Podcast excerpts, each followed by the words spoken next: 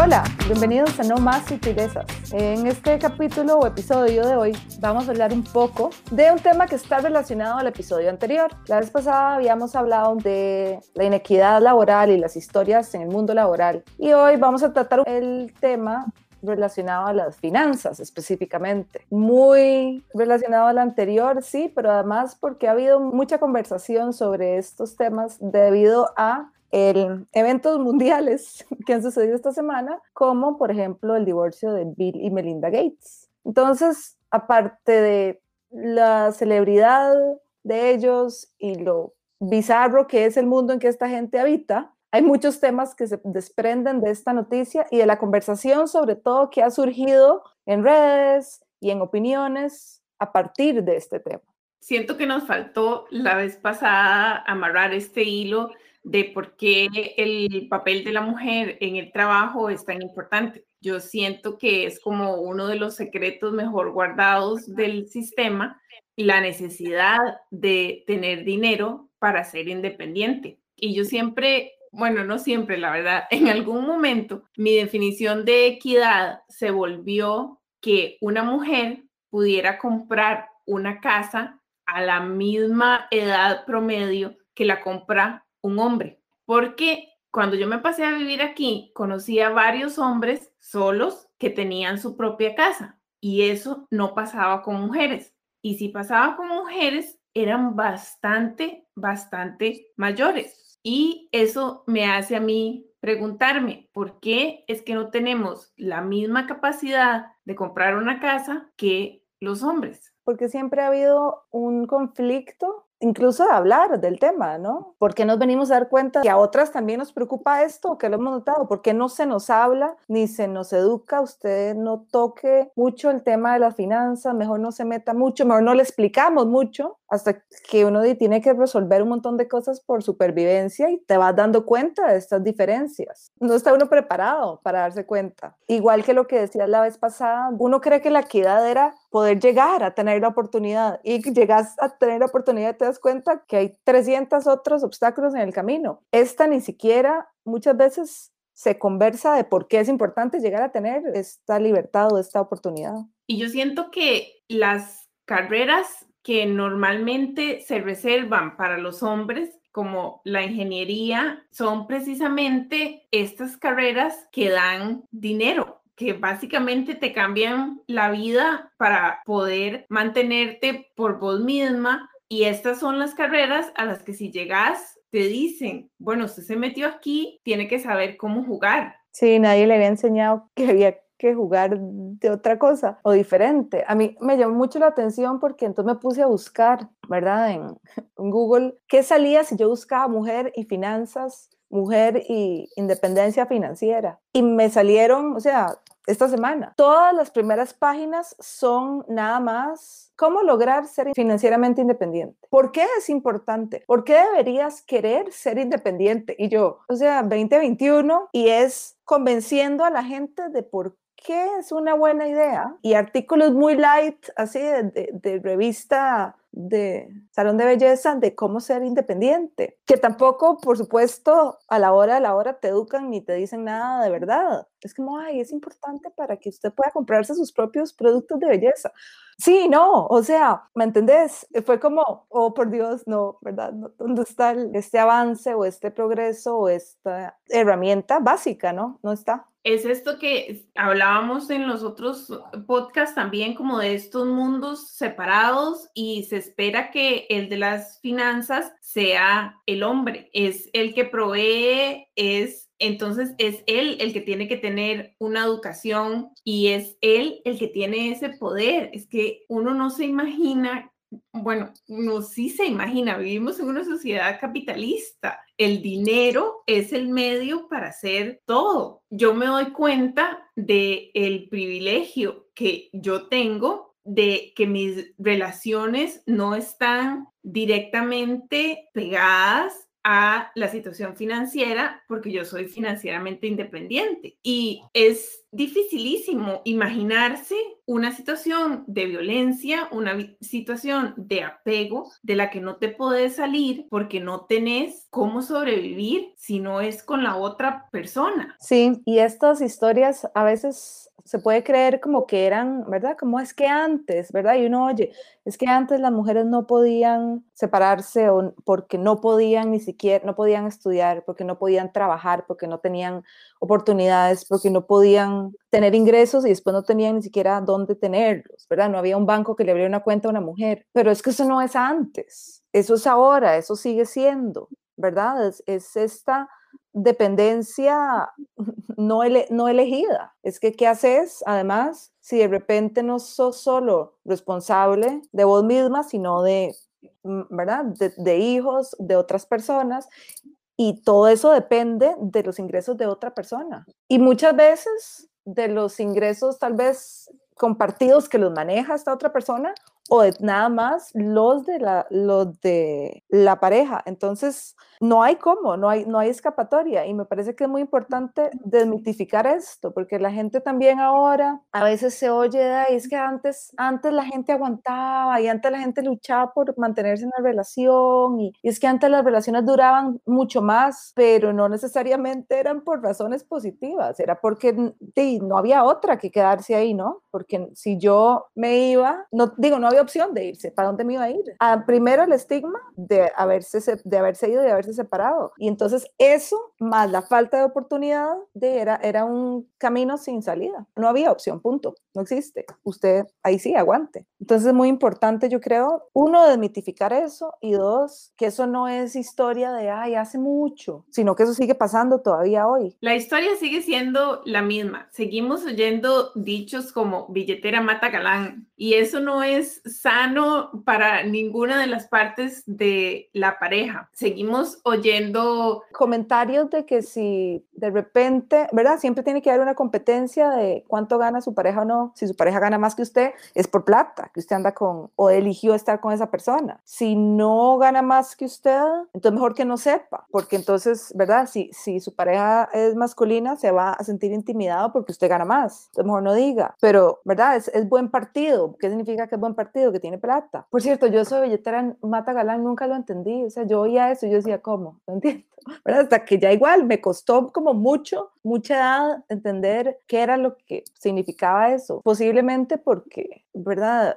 la educación que yo recibí fue totalmente la opuesta. Mi mamá siempre, yo creo que lo único que quería, y lo dijo muchas veces, era eso como, usted estudie para que no tenga que depender de nadie. Siempre eso era como, ¿verdad? Como, como, yo creo que su máxima misión era que usted pueda sobrevivir, no importa cómo, lo que sea, pero que usted pueda, tenga usted sola como. Entonces me costó mucho entender esos dichos populares en algún momento, hasta que después uno va viendo, ¿verdad? Los va viendo en un contexto mucho más grande. Entonces es algo igual de esos dichos que parecen muy inocentes y ahí tienen una trascendencia mucho más profunda, ¿verdad? Digamos, es una gran suerte que te enseñaran a ser independiente y a que no dependieras de nadie desde pequeña. Para muchas es todo lo contrario, es sea una mujer, una futura ama de casa para que consigas un buen partido. Y como decía antes, esto trae presiones por los dos lados. Yo he oído historias de mis compañeros que dicen que no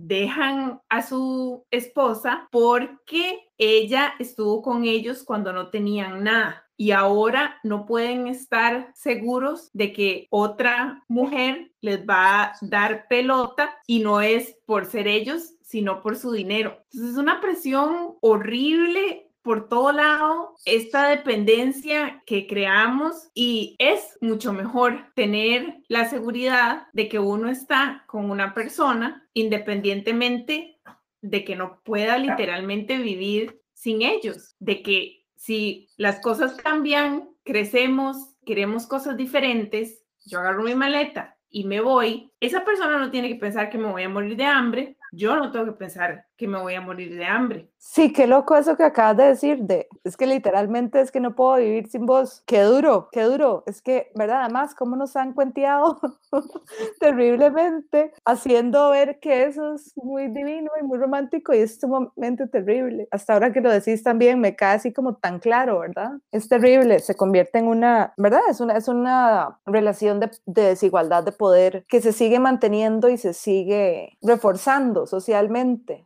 Esta asociación del valor del trabajo con el estado civil, del valor de lo que usted hace, dependiendo de si lo, es, si lo hace cuando estás soltera o si lo hace cuando está casada. Si su pareja gana mucho, entonces ha habido unos comentarios de entonces para qué, va, para qué voy a trabajar o que la saquen de trabajar o que me saquen de trabajar eh, o al revés, si usted sigue trabajando porque de repente tiene el privilegio de que puede trabajar en lo que le gusta o ha creado su propio camino, su propia empresa, su propia lo que sea, ¿para qué va a seguir trabajando si, si, si ya encontró a alguien? Si usted no trabaja fuera del hogar, porque siempre dentro del hogar hay mucho trabajo, entonces no se, no se considera trabajo formal entonces tampoco es válido. O sea, no hay forma de quedar bien si es la mujer la que hace más dinero, muchas veces tratamos de que sea un secreto, porque no se ve bien que sea la mujer la que está manteniendo el hogar. Es como si el hombre perdiera todo su valor. Tampoco tiene ningún sentido. Es una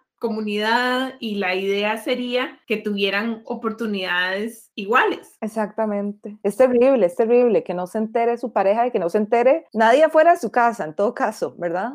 que usted es la que está sosteniendo en algún momento los gastos o la situación, porque no se ve como una situación de iguales, siempre sigue habiendo un desbalance de poder que se espera que lo tenga la figura masculina. Se espera que esa sea la persona que lleve las riendas. Entonces, Dios guarde, alguien se entere, ¿verdad? Mejor calladito. Y es la expectativa de hombres y de mujeres. Te contaba en algún momento de que mi abuela en algún momento su error era que la otra gente se diera cuenta si a ella, digamos, de cuando mi abuelo no estuviera, si a ella le iban a dejar algo o no le iban a dejar nada. Digo, por supuesto, ella estaba con todo su otro drama y situación de, de cuando él ya estaba enfermo, pero en algún momento se fue una congoja que van a decir las demás personas y se enteran que, porque entonces era esta presión terrible, hubo un fallo de ambas partes. Él falló porque no me dejó nada y yo fallé porque mi único rol era conseguirme a alguien que me dejara algo, que bueno, es bastante diferente a la historia de su abuela también.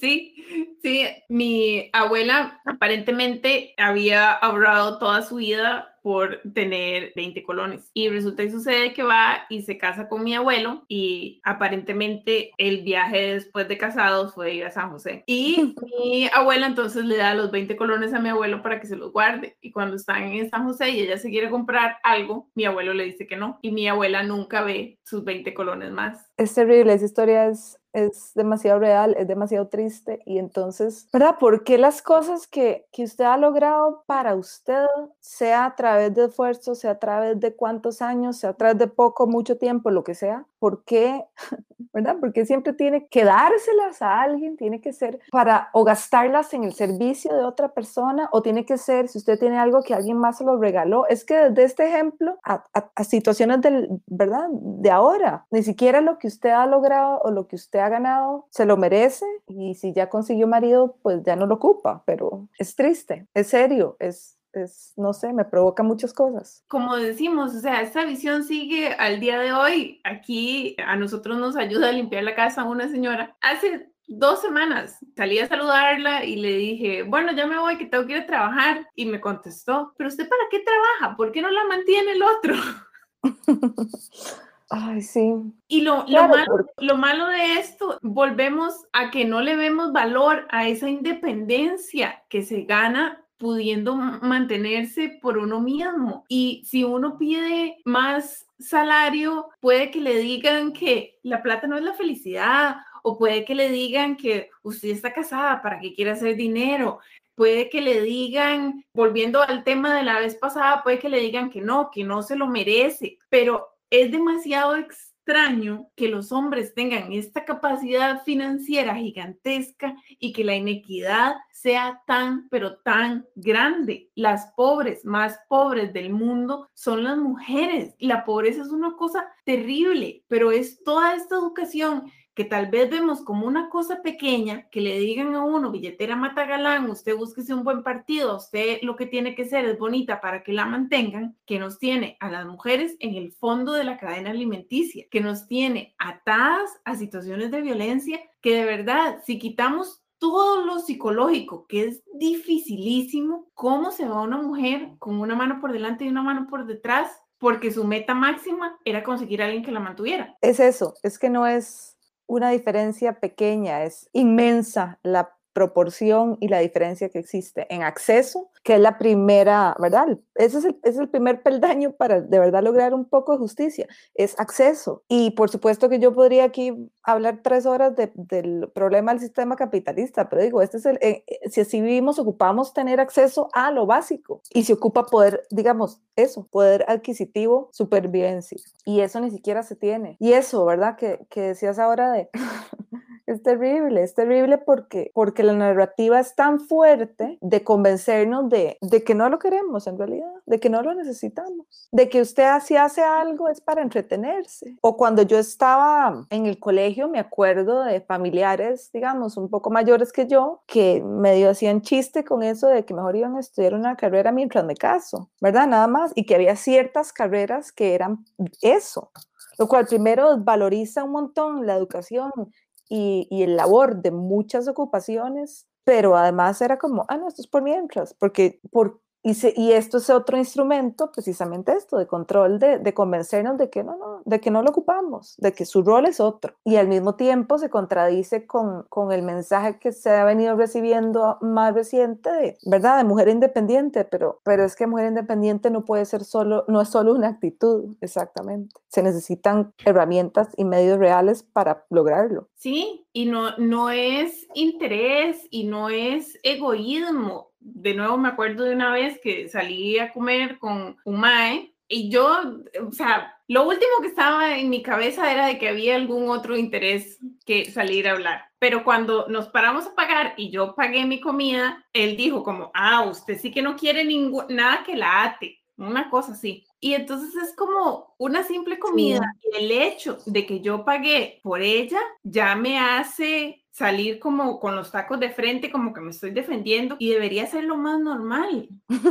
Sí, y ahí va un poco también, ¿verdad? Esta inocencia de, de esto es lo que yo estoy haciendo porque es lo, lo, que, lo que me parece, lo que me surgió naturalmente hacer eso. No hay ninguna agenda escondida de, ay, como, como me pagaron algo, entonces ahora yo estoy en deuda con, que generalmente la deuda entonces va a ser cobrada en especie, por decirlo, ¿verdad? Muy recatadamente, ¿verdad? Pero van a esperar algún favor, entonces físico tuyo, van a esperar qué, porque entonces yo pagué, ¿verdad? Y entonces si no, pero si entonces yo pago yo, significa que, que de una vez estoy rechazando, cuando nada más estoy pagando lo que me comí porque eso es lo lógico. Es muy, muy complicado, ¿verdad? Tener además que andar adivinando todas estas otras señales o códigos de por qué estoy haciendo y no, y qué mensaje estoy queriendo dar cuando no estoy queriendo dar ningún mensaje, nada más estoy pagando mi comida.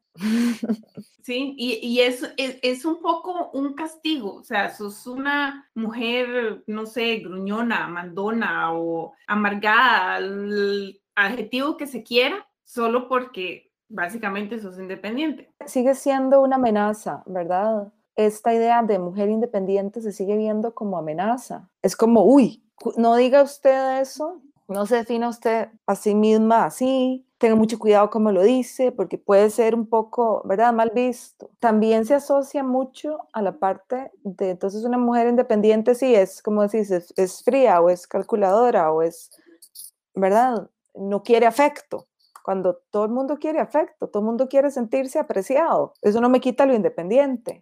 Y también esta parte, lo que iba a decir del egoísmo, que entonces está bien, ¿verdad? Usted sea, esto es muy molesto también, ¿verdad? Usted sea una mujer, entre comillas, luchona. Si usted es luchona y eso es valorado, si usted lo está haciendo, porque entonces tiene que mantener a alguien más, a, un, a otra familiar, o lo está haciendo por sus hijos, entonces sí, póngale. Pero si usted lo está haciendo por usted misma, entonces ahí es un problema y usted es egoísta y usted tiene un problema. Como siempre al final también, ¿verdad? Volver a apuntarle la culpa a usted. Usted tiene un problema, usted es la egoísta. ¿Para qué quiere usted algo para usted? Todo su esfuerzo es válido si se lo está al final dando a alguien más, nada más. A mí me sigue pareciendo importante el ejemplo de las casas y cómo un hombre soltero se ve mucho más común comprar una casa que si una mujer lo va a hacer es una buena inversión. Los hombres que compran casas es una decisión financiera, las mujeres que compran casas solas son unas doñas con gatos. Sí, sí, sí, es muy mal visto. Y otra, bueno, eso, eso se presta para otra, ¿verdad? otra conversación también más adelante. Pero sí, si usted está, si usted se, dependiendo también, viene, te juzgan por la edad que tengas, ¿verdad? Entonces, si estás por estándares sociales en una edad joven, soltera, y puedes comprar tu apartamento o tu casa o querés entonces, esa es que anda siendo loco, ¿verdad? Y quién sabe para qué quiere su apartamento, quién sabe a quién va a llevar ahí o a cuántos o en qué anda, ¿verdad? En qué negocios anda, o siempre seguro alguien, ¿verdad? Anda ahí alguna trama de que, de que le está sacando algo a alguien. Dios guarda lo haya hecho, nadie cree que lo hizo usted sola, quién sabe quién está chuleando para lograr eso. Si usted ya está más grande, ya tiene más de treinta y tantos años, entonces es la solterona con los gatos, ya no tiene futuro. Esa es que se quedó sola. Entonces, entonces, por eso es que quiere hacerlo, porque se quedó sola. También vienen ahí, por supuesto, como hemos hablado otras veces, todas las otras capas por las cuales también se nos agrega o se nos quita valor socialmente. La edad del estado civil, los hijos no hijos, todos estos que son igual, discusiones, pero que al final también pesan, en depende de esas cosas muchas veces, si te dan o no el préstamo para comprar la casa al final, para cerrar el, el tema este. Toda esta conversación me recuerda un ejemplo que yo conversaba mucho con mis alumnos eh, cuando veíamos sociología del deporte, de la diferencia entre los salarios de los deportistas profesionales masculinos y de las mujeres que son deportistas profesionales. Y en Estados Unidos es verdad que la industria del deporte es multimillonaria, las diferencias salariales son impresionantes y ha habido muchísimo conflicto y mucho pleito por parte de las mujeres, por ejemplo, de la selección de fútbol de Estados Unidos, reclamando equidad financiera, no solo reclamando porque a ellas se les paga mucho menos si tienen mucho mejor rendimiento, sino también en asuntos promocionales y de oportunidad incluso desde edades tempranas. Por ejemplo, un futbolista hombre del Major League Soccer puede ganar 207 mil dólares al año. Una mujer gana 30 mil máximo. O sea, con 30 mil dólares al año allá, trabajando full time, no es suficiente para sostenerse en cuanto a gasto. Y ellas tienen mucho mejor rendimiento, muchos más logros a nivel deportivo. La excusa, las muchachas del equipo de fútbol de los Estados Unidos han reclamado dos veces y han metido dos demandas. Y las dos veces han perdido la demanda. Y la federación lo que les ha dicho es, es que nadie ve sus partidos, nadie va a ir a verlos, nadie gasta la gente está dispuesta a pagar mucha plata por una camiseta de un jugador hombre, pero de las mujeres nadie va a pagar eso. Aún habiendo jugadoras como Megan Rapinoe y como Abby Wambach que han creado, ¿verdad? Su nombre y su fama y son un ejemplo, son activistas, todo lo que usted quiera, pero es porque no han parado de hablar y de reclamar esto. De todos los patrocinios que se gastan, por ejemplo, que son billones de dólares, menos del 1% de esa plata va a deportes de mujeres. Hablando de empresas como Nike, Powerade, Adidas, todo lo que usted piense, menos del 1% es para equipos femeninos. De lo que transmiten en la tele, menos del 4% de tiempo en screen es para deportes de mujeres, pero al final le están devolviendo la culpa a las mujeres de que nadie ve los partidos de ellas, entonces no les pueden pagar lo mismo.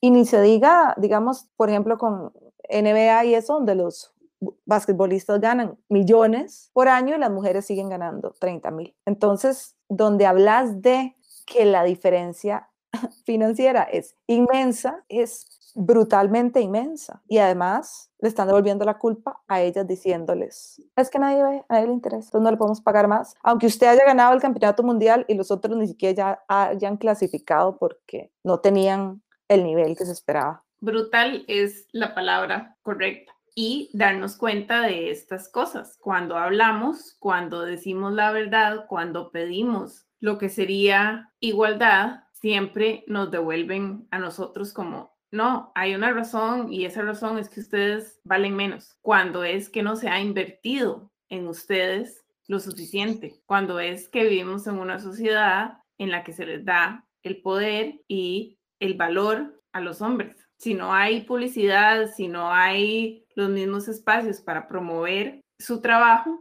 ¿cómo esperan que el rendimiento sea? Exactamente, empieza por lo mismo, por acceso, por oportunidad, y el problema está en todo el sistema, en toda la industria, porque al final, por ejemplo, en el deporte, quienes están muchas veces en las directivas de la NBA, la federación, ¿verdad? Es mayoritariamente hombres blancos o hombres aquí en Costa Rica latinos que creen que tienen el poder de los hombres blancos, pero, ¿verdad? No hay gente en, la, en las, no hay representación equitativa desde la toma de decisiones, entonces de ahí en adelante no va a haber justicia equitativa para oportunidades, para acceso, para visualizar y para crear atención y es muy fácil después decir, no, es que no es lo mismo. No, por supuesto no es lo mismo, por eso estamos hablando. Claro, y como los campos que se ven exitosos siempre se guardan para los hombres. Si ves, en Costa Rica el máximo logro, fútbol, es de hombres. En los Estados Unidos, el máximo logro es el básquetbol, es de hombres. De hecho, se ve mucho en las escuelas y colegios que son las niñas las que juegan fútbol porque no se ve tan meta máxima como, como la NBA. Exactamente. Sí, sí, sí, en Estados Unidos el, fútbol es, es un deporte de equipo, es más grupal, es menos, se sabe que no hay una inversión millonaria como en el resto, digamos, del mundo. Entonces ahí las chicas pueden jugar desde antes, ¿verdad? Y pueden, entre comillas. Entonces, sí, creo, eso, eso siempre era algo que llamaba muchísimo la atención porque cuando la gente cree que la diferencia es poquita, y uno ve los números, y eso estamos hablando, ¿verdad? Ya igual, de, de, oportunidades y números exorbitantes, pero aplica este ejemplo para todo lo demás también. Siempre hemos dicho, de las cosas pequeñas, ahí se construyen las más y más grandes, y es ridícula esta diferencia. También que esto, por ejemplo, que estamos comparando ámbitos donde generalmente ha habido más dominio masculino, pero en ámbitos y carreras donde también generalmente se ha asociado más a las mujeres, de repente si aparece un hombre, de repente también tiene más privilegio que todas las mujeres que han estado ahí porque por sí era el área de las mujeres. Sí, inclusive eh, el, esto de el pay gap pasa en enfermería, porque a los hombres, eh, sea como sea, siempre les dan más confianza o todas las excusas que se puedan poner y terminan ganando más ellos, aunque la gran mayoría sean mujeres, aunque en esa área, digamos, no haya el estigma de que las mujeres no son buenas en esa área. Sí, pasa en las grandes compañías de la danza también. Para 800 mujeres que han estudiado y han trabajado por toda su vida hay 30 espacios. Para hombres hay 5 espacios, pero son 50, no 800. Y tienen más posibilidad de convertirse en coreógrafos y en tener mayores puestos, que al final también repercuten en mayores ingresos. Coreógrafos hombres en las compañías grandes, por ejemplo, en Estados Unidos, que las 800 mujeres que estaban más preparadas en muchas oportunidades y tuvieron que competir mucho más entre ellas por el acceso. Entonces, en Costa Rica yo nunca vi un hombre que no formara parte de una compañía de danza. Sí, igual.